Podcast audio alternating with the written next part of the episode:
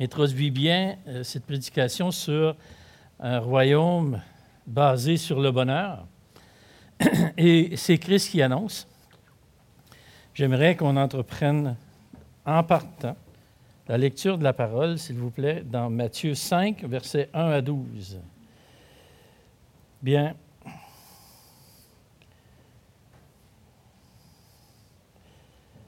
Juste par euh, curiosité, j'aimerais savoir, ceux qui, ont, ceux qui ont encore des Bibles papier ici, dans la salle, quand même, hein, quand même, c'est quand même pas pire. Moi, j'ai euh, décidé d'avoir une Bible sur, sur, mon téléphone. Et on, on, entreprend la lecture, euh, Matthieu 5, versets 1 à 12. Voyant la foule, Jésus monta sur la montagne, et après qu'il se fut assis, ses disciples s'approchèrent de lui. Puis, ayant ouvert la bouche, il les enseigna et dit, Heureux les pauvres en esprit, car le royaume des cieux est à eux. Heureux les affligés, car ils seront consolés. Heureux les débonnaires, car ils hériteront la terre. Heureux ceux qui ont faim et soif de la justice, car ils seront rassasiés. Heureux les miséricordieux, car ils obtiendront miséricorde. Heureux ceux qui ont le cœur pur, car ils verront Dieu. Heureux ceux qui procurent la paix, car ils seront appelés fils de Dieu. Heureux ceux qui sont persécutés pour la justice, car le royaume des cieux est à eux. Heureux serez-vous lorsqu'on vous outragera, qu'on vous persécutera, qu'on dira faussement de vous toutes sortes de mal à cause de moi. Réjouissez-vous et soyez dans l'allégresse, parce que votre récompense sera grande dans les cieux, car c'est ainsi qu'on a persécuté les prophètes qui ont été avant vous.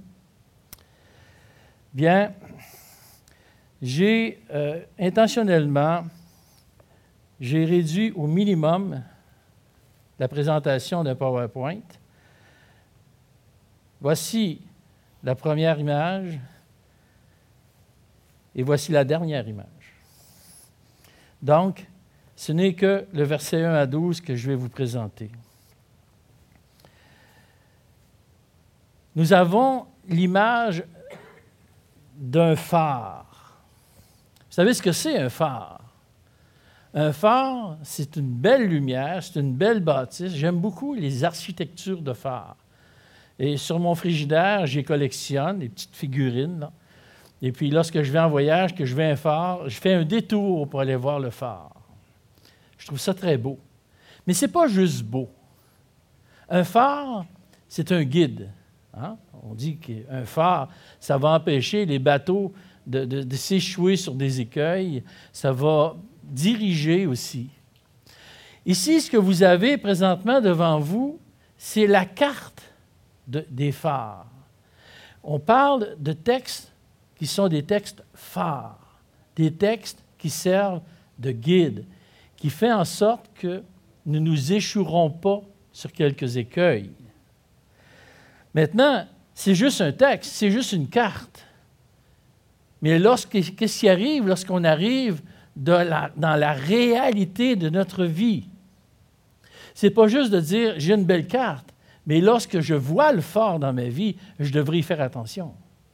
Et c'est exactement ça à quoi sert le texte que nous avons, à, être capable de nous de dire quelque part Oh, il faut que je fasse attention. Il faut que j'aille la bonne attitude. Et remarquez ce mot attitude remarquer le mot caractère, car c'est exactement ce que le Seigneur veut qu'on s'occupe de notre caractère. Bien, les béatitudes, les bénédictions du royaume. Texte très connu à travers le monde. Bien sûr, connu par le peuple de Dieu. On ne peut pas, pas passer à. Je dois dire même que c'est un texte que nous devrions lire, relire et s'en imprégner. Si quelques-uns d'entre vous, ou vous, euh, peut-être sur, euh, sur euh, YouTube, vous, avez l'intention d'apprendre un texte par cœur et vous cherchez quel texte que je devrais apprendre par cœur, le Sermon sur la montagne est un très bon texte pour apprendre par cœur, à cause justement de ses propriétés de phare, de quelque chose qui, est vraiment un guide. Mais c'est aussi connu Ce texte-là est aussi connu des hommes qui ont aimé l'éthique du texte, mais sans se préoccuper de la personne de Jésus. Mohandas Gandhi a été un grand admirateur de ce texte, mais malheureusement, pas de son auteur.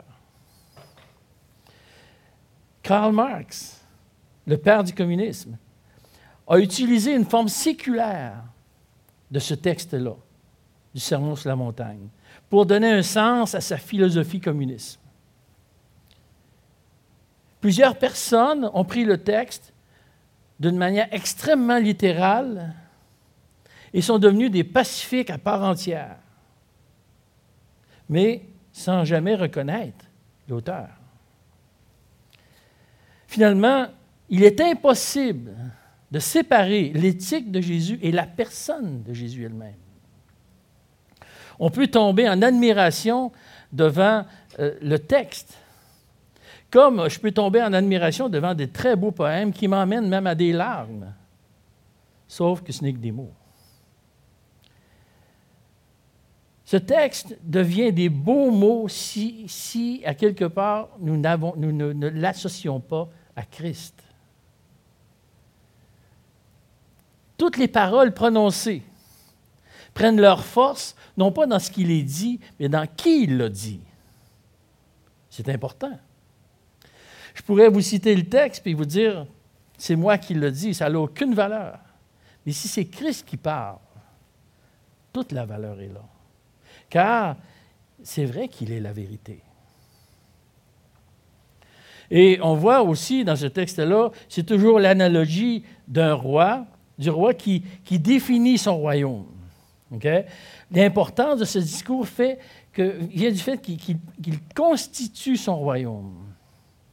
Il va plus loin, il va dire de quoi est fait mon royaume? Et il commence, et, il, établit les bases.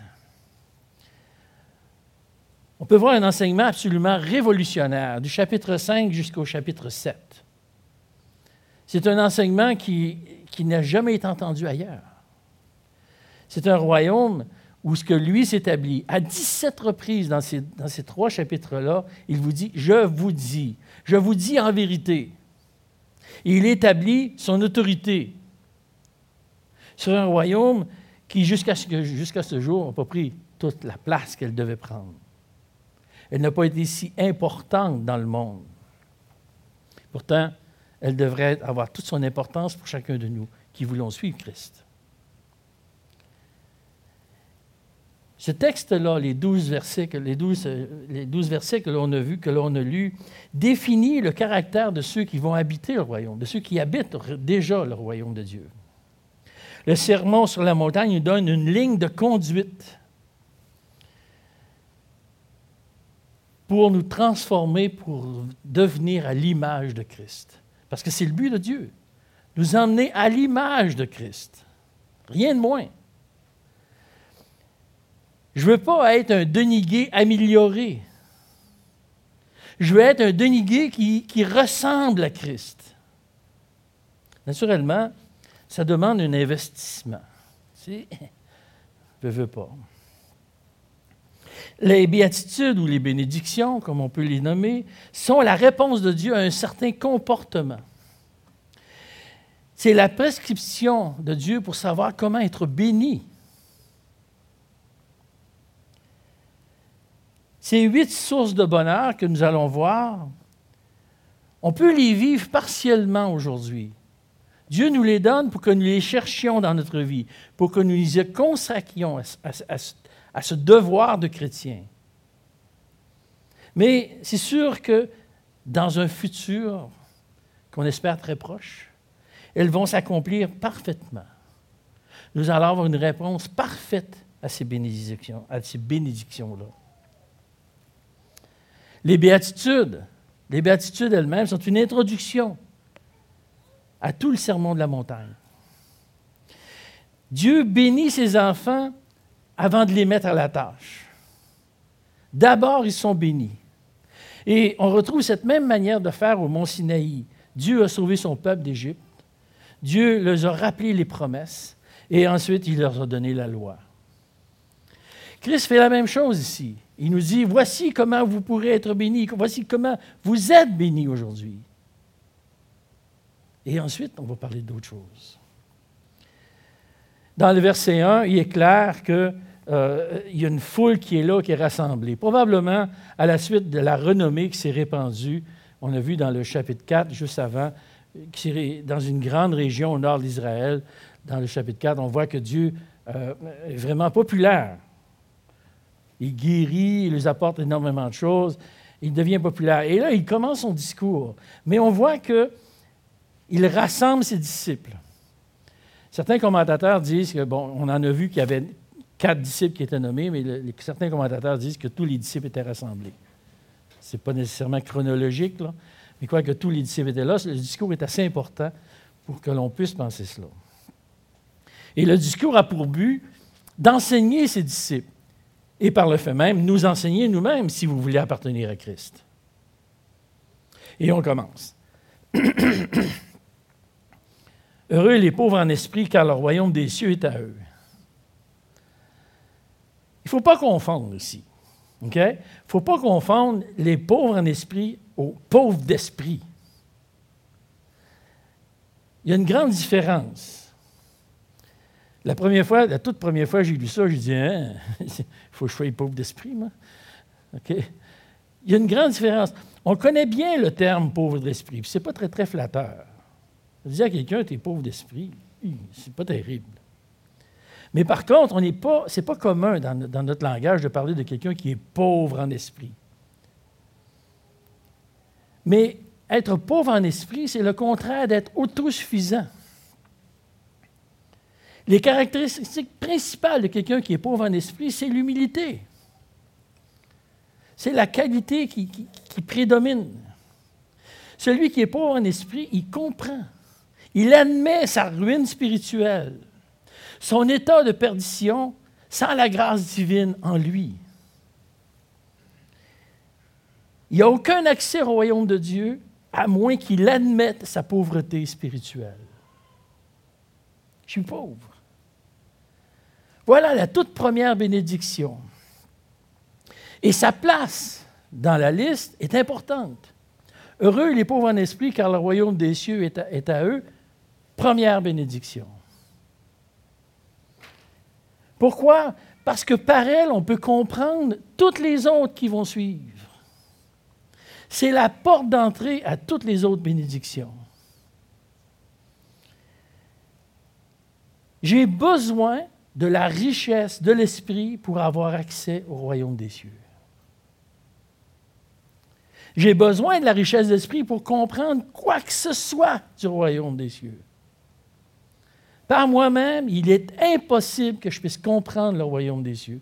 Il faut que l'esprit m'enrichisse pour que je puisse avoir accès à ces connaissances. Et cette richesse de l'esprit ne s'acquiert que d'une seule manière. On pourrait essayer toutes les manières, mais il n'y a qu'une seule manière qu'on peut acquérir cette richesse d'esprit. Premièrement, comme je l'ai déjà mentionné, admettre notre pauvreté. Admettre notre incapacité. Celui qui est pauvre en esprit reconnaît sa pauvreté. Il reconnaît son besoin afin que Dieu le rende riche de son esprit. Mais si je suis déjà riche en moi-même, si déjà je dis non, non, non, moi, je suis riche, je suis capable, Dieu n'enrichira jamais quelqu'un qui est déjà riche.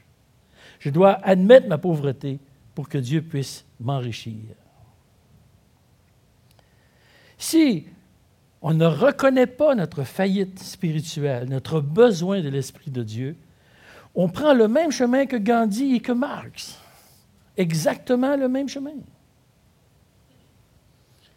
La deuxième étape pour acquérir cette richesse est de confier notre pauvreté à Christ, qui est mort sur la croix pour nous donner la vie, pour nous rendre riches en esprit. Ma richesse n'est pas de moi. Je ne suis pas riche en moi-même. Elle vient de l'extérieur de moi et elle m'est donnée par Dieu. Tout simplement en acceptant Christ, que Christ soit mort pour moi à la croix. Ça fait au-dessus de 40 ans que Christ a décidé de me rendre riche en esprit. Mais en moi-même, lorsque je regarde juste à moi, je suis pauvre en esprit. Je suis aussi pauvre en esprit qu'il y a 40 ans. J'ai encore besoin aujourd'hui de la richesse que Dieu va me donner pour être riche. Si vous enlevez l'Esprit de Dieu en moi, je vais retourner dans les mêmes sentiers que j'avais avant.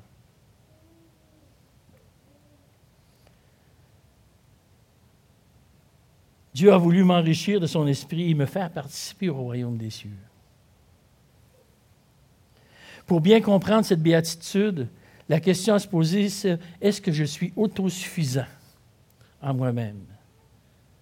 Ou est-ce que j'ai besoin que Dieu me remplisse de sa richesse? Est-ce que j'ai besoin d'admettre devant Dieu que je suis pauvre en esprit? Et c'est le passage obligé. Et je vous rappelle encore ce que j'ai dit. La compréhension du sermon sur la montagne vient si nous comprenons bien cette bénédiction. C'est, à mon avis, la plus importante. C'est celle que l'on peut absolument pas passer à côté. Et la deuxième bénédiction.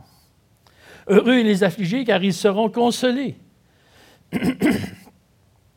Maintenant que nous sommes entrés dans le royaume des cieux, j'espère que pour toutes les personnes qui m'écoutent, soit sur YouTube ou soit en, en présentiel, j'espère que vous avez pris cette décision-là d'admettre votre pauvreté afin d'être enrichi de Christ.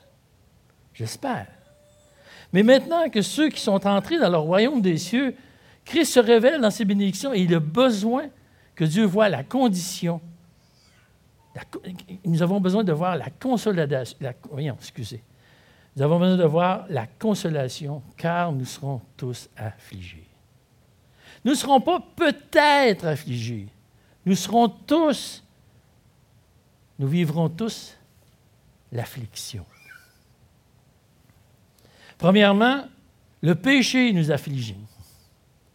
Comme il a affligé Christ durant toute sa vie, il a réagi fortement face au péché lorsqu'il a chassé les vendeurs du temple.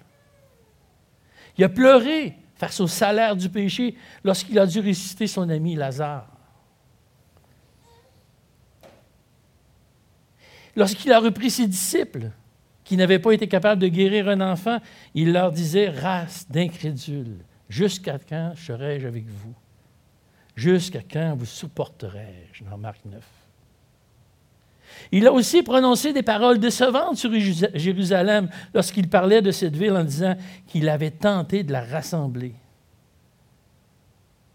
Christ a vécu à travers du péché en étant affligé du péché. Et c'est notre lot aussi. Le péché des autres va nous affliger. J'ai annoncé le salut à un jeune homme un jour, et puis euh, il a accepté le Seigneur devant moi, et on a prié, et on a été contents. Une semaine plus tard, lorsque je l'ai revu, il me dit Hey, il dit, je vois tous les péchés des autres dans ma vie. Il dit Ça se peut dessus. Il dit Tout ce que je peux voir maintenant. Et il voyait les siens aussi. Nos propres péchés vont nous affliger, devraient nous affliger afin qu'on puisse les mettre à la croix. Si les péchés que nous commettons ne nous dérangent plus, on a un problème. Nos péchés devraient nous affliger afin qu'on puisse les mettre à la croix. Les synonymes d'affliger, c'est abattu, affecté, éprouvé, attristé. Et Christ a passé maître dans l'art de consoler. C'est le consolateur parfait. Christ, il nous a dit même, je vais vous envoyer un autre consolateur. Vous vous rappelez de ce texte-là? Je, vais vous envoyer un autre consolateur qui s'appelle l'Esprit Saint. L'Esprit Saint qui va vous parler du premier consolateur qui est Christ. Notre consolation face au péché vient de la personne de Christ et de nulle part ailleurs. La seule consolation nous vient de Christ. Et si nous sommes affligés, allons à Christ.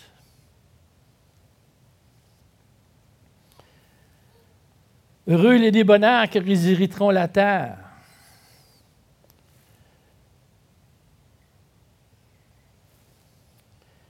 Être débonnaire peut être traduit par être humble, gentil, pacifique.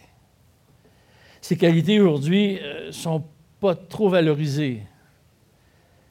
Le terme débonnaire, du temps que le discours était prononcé, était, signifiait aussi le manque de bien, la pauvreté et la pauvreté accompagnait souvent celui qui était débonnaire. Et voici le lien qui est fait avec l'héritage terrestre. Beaucoup de promesses sont attachées aux conditions que nous vivons en tant que chrétiens. Et c'est une grâce. Je n'ai pas assez d'imagination pour vous dire c'est quoi ça, hériter de la terre. Ça me semble quelque chose d'absolument énorme hérité de la terre. J'ai déjà hérité de 5 000 puis j'étais fou comme un balai. Là, Dieu me dit que j'hériterai de la terre. Mais au départ, Dieu a créé la terre afin qu'elle soit assujettie à l'homme.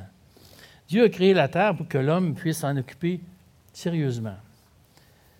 Et il s'en est très mal occupé. Mais ce verset dit que la terre est réservée maintenant à ses enfants. J'aimerais vous citer George MacDonald, un monsieur depuis, bientôt un siècle qui est décédé, mais il y a eu cette phrase. Nous ne pouvons voir le monde comme Dieu le prévoit pour l'avenir, à moins que notre âme ne soit caractérisée par la douceur.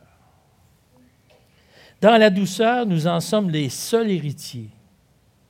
Il n'y a que la douceur qui purifie la vision spirituelle, afin de voir les choses de Dieu telles qu'elles sont, sans y mélanger ni imperfection, ni impureté.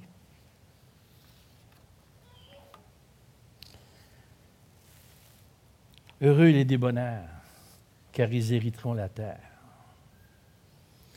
Je trouve que c'est pas cher payé pour ce que ça donne.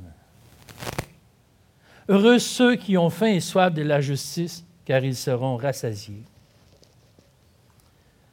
Comme chrétiens, nous sommes en manque de la justice de Dieu. Et on le voit très bien aujourd'hui. C'est facile à voir comment la justice de Dieu n'est pas de ce monde. Et on, on, est un peu comme la création qui soupire et qui souffre, comme Paul le disait dans Romains 8. Aussi, la création attend-elle à un ardent désir, la révélation des fils de Dieu. Car la création a été soumise à la vanité, non de son gré, mais à cause de celui qui l'y a soumis, avec l'espérance qu'elle aussi sera affranchie de la servitude de la corruption, pour avoir part à la liberté de la gloire des enfants de Dieu. Or, nous savons que jusqu'à ce jour, la création tout entière soupire et souffre les douleurs de l'enfantement. Avez-vous faim et soif de la justice de Dieu? Vous serez rassasiés. Cette promesse de rassasiement est pour nous. Et c'est une gloire. Et c'est une grâce de Dieu. Heureux les miséricordieux, car ils obtiendront miséricorde. Voici un sujet qui touche une caractéristique fondamentale de Dieu. Lorsque Dieu s'est présenté à Moïse, il s'est lui-même présenté et tout d'un coup, dans Exode 34, Moïse entend cette phrase, L'Éternel, Dieu miséricordieux et compatissant, lent à la colère, riche en bonté et en fidélité. Voilà comment Dieu se présente, voilà comment Dieu se proclame lui-même. Un Dieu miséricordieux. Si mon désir et de faire partie de ce royaume des cieux, cette caractéristique qui se retrouve complètement en Dieu devrait aussi se trouver en développement en nous.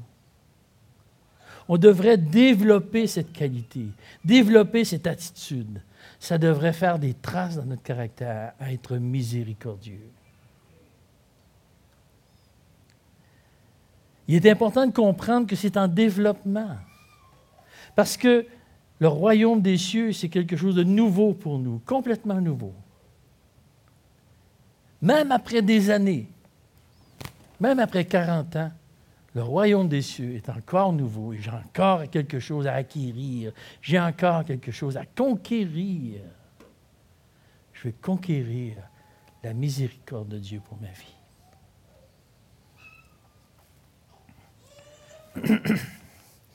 Heureux ceux qui ont le cœur pur, car ils verront Dieu.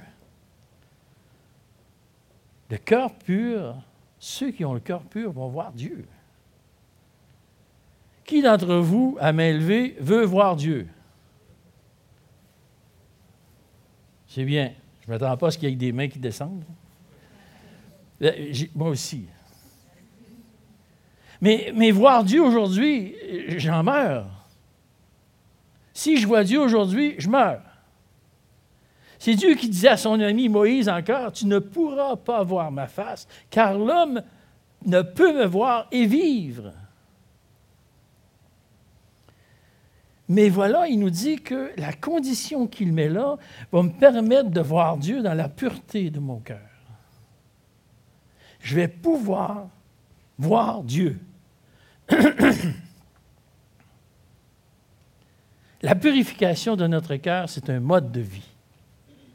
Ce n'est pas juste quelque chose que l'on fait une fois de temps en temps ou quand ça donne ou quand on a le temps. C'est un mode de vie. Dieu se préoccupe de la pureté de mon cœur et il nous enseigne à le faire. Plusieurs endroits. Dans le psaume 32, il dit, Je t'ai fait connaître mon péché, je n'ai pas caché mon iniquité.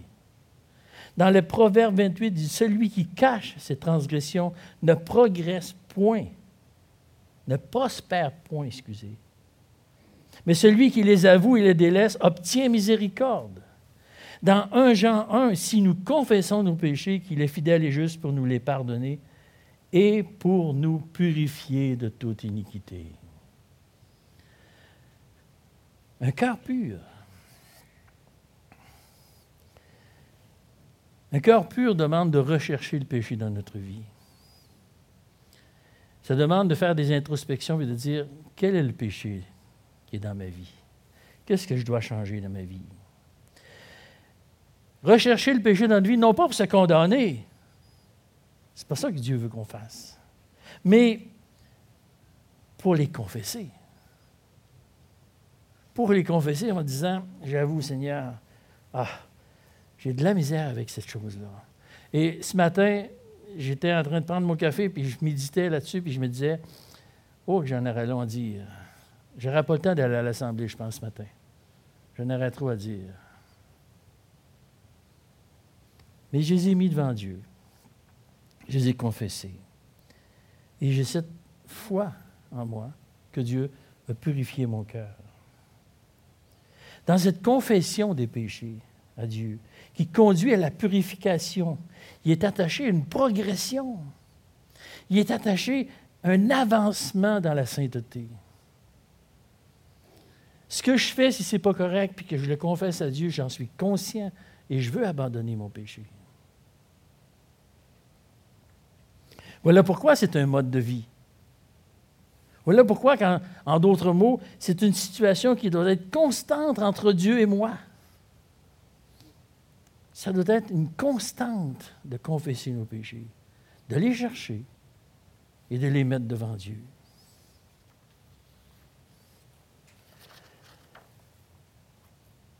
Heureux ceux qui procurent la paix, car ils seront appelés fils de Dieu.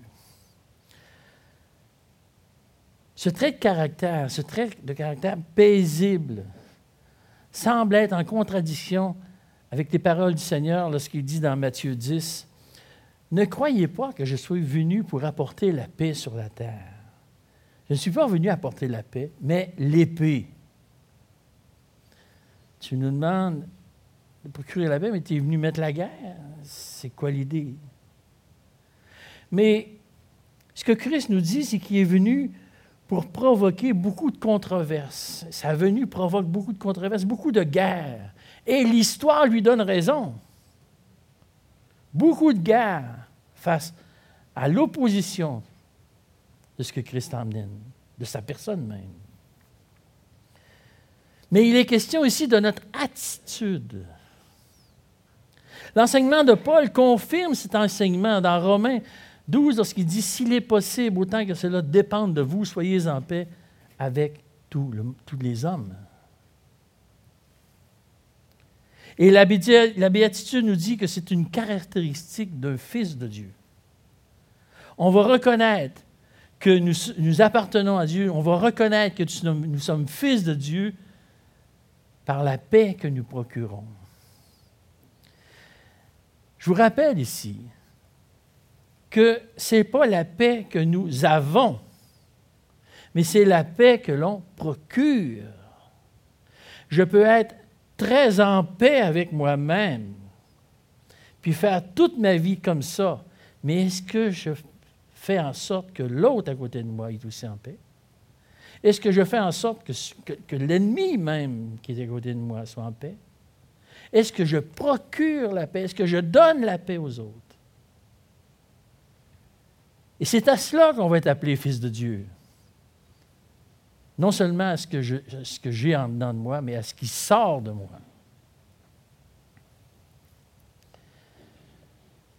Verset, j'ai rassemblé les versets, la huitième bénédiction, c'est-à-dire du verset 10 jusqu'au verset 12, en une seule bénédiction, car je crois que l'un complète l'autre. Heureux ceux qui sont persécutés pour la justice, car le royaume des cieux est à eux. Heureux serez-vous lorsqu'on vous outragera, qu'on vous persécutera, qu'on dira faussement toutes sortes de choses, toutes sortes de mal à cause de moi. Réjouissez-vous et soyez dans l'allégresse, parce que votre récompense sera grande dans les cieux, et car c'est ainsi qu'on a persécuté les prophètes qui ont été avant vous. Christ s'adresse à nous en regardant notre attitude. Encore une fois.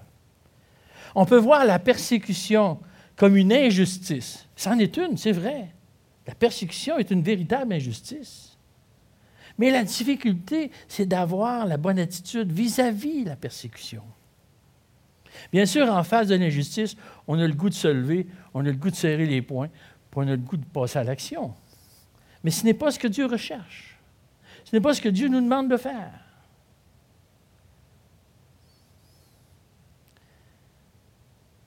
Voyez-vous, Christ lui-même nous dit qu'il est responsable de notre persécution.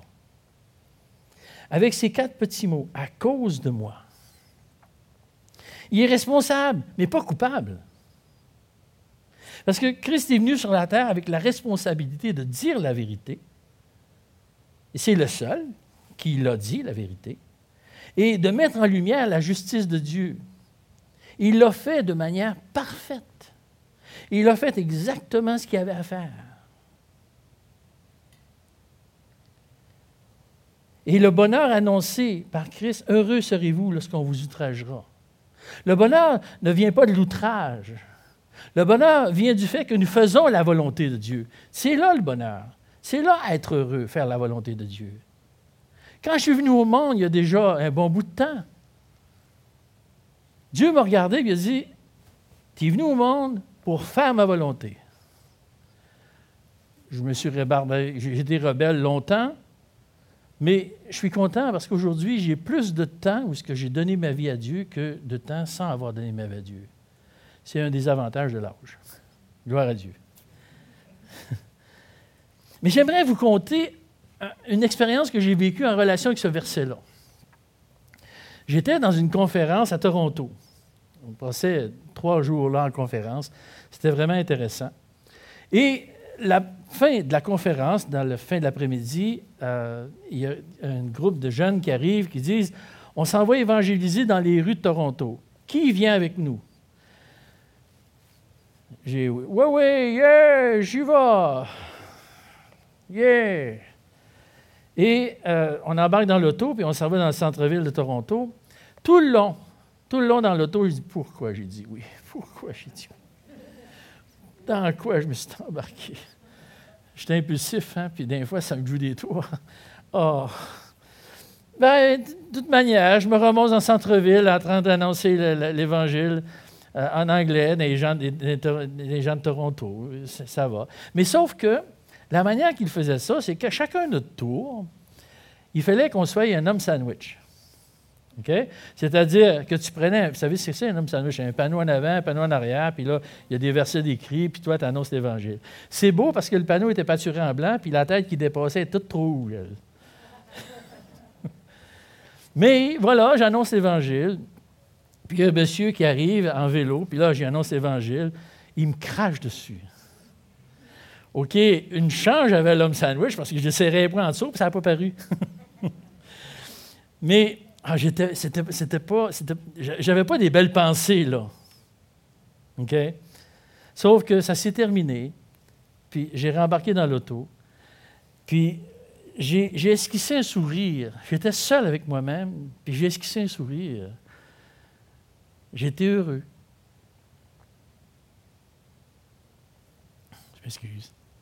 J'étais heureux d'être outragé pour la gloire de Dieu. J'étais content. Et j'ai compris ce verset-là. Heureux ceux qui sont persécutés pour la justice, pour le royaume, car le royaume des cieux est à eux.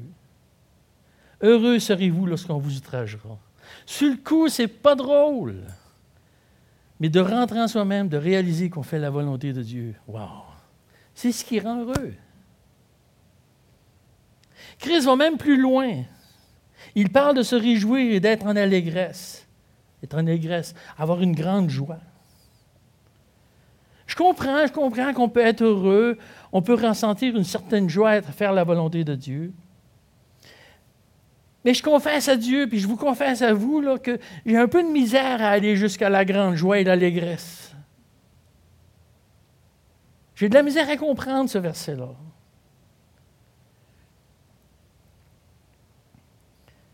Ça serait-tu parce que mes yeux sont au mauvais endroit? Je regarde la mauvaise chose. À la persécution que l'on vit, il est attaché une récompense. Et selon Christ, cette récompense-là est suffisamment, est suffisante pour que l'on puisse se réjouir et être dans l'allégresse.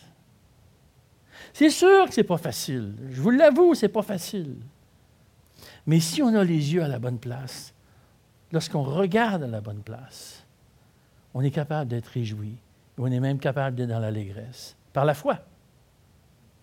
Pas par les circonstances qu'on vit, mais par la foi.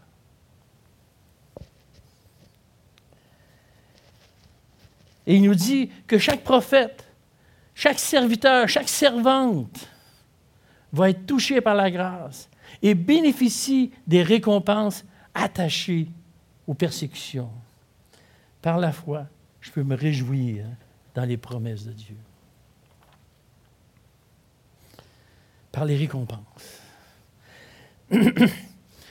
Parfois, dans tout mon orgueil, je me dis que je n'ai pas besoin des récompenses. Hein? On se gonfle le torse un peu, et on dit Moi, c'est par dévotion, c'est par service de Dieu, il est pur, je ne fais pas ça pour les récompenses. Foutaise!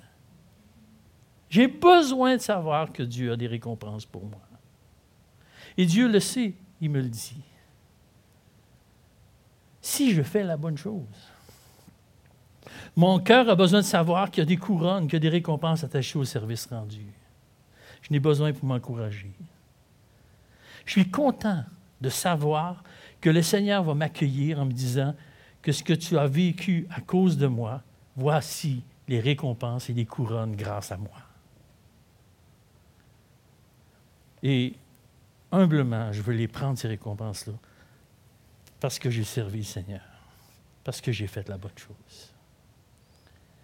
Les béatitudes et le reste du sermon sur la montagne est plus qu'important. Si vous désirez devenir des disciples de Christ, et non pas juste être à la traîne les derniers pas, si vous voulez vraiment être un disciple de Christ. Dans les premiers siècles, les exigences pour devenir disciple étaient qu'il devait apprendre par cœur tout le sermon sur la montagne, chapitre 5 ou chapitre 7, et de s'efforcer de l'appliquer, de s'efforcer intentionnellement. Vous savez ce que ça veut dire intentionnellement? J'ai l'intention de. Je vais faire des pas dans ce sens-là, c'est-à-dire en être conscient des lacunes. Dans les huit bénédictions que j'ai vues, j'ai vu plein de lacunes qui empêchent la progression d'être un disciple. La première chose que Dieu veut que je travaille dans ma vie, c'est mon caractère. La toute première chose que je dois travailler dans ma vie, et probablement dans la vôtre aussi, c'est votre caractère. Ensuite, vos convictions. Et ensuite, vos compétences.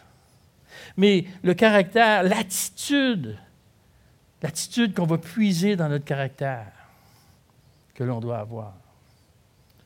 On a, vu, dans les béatitudes un exposé sur le caractère du chrétien. Dans toute l'élaboration de la constitution du royaume, Christ fait du caractère de ceux qui possèdent le royaume une priorité.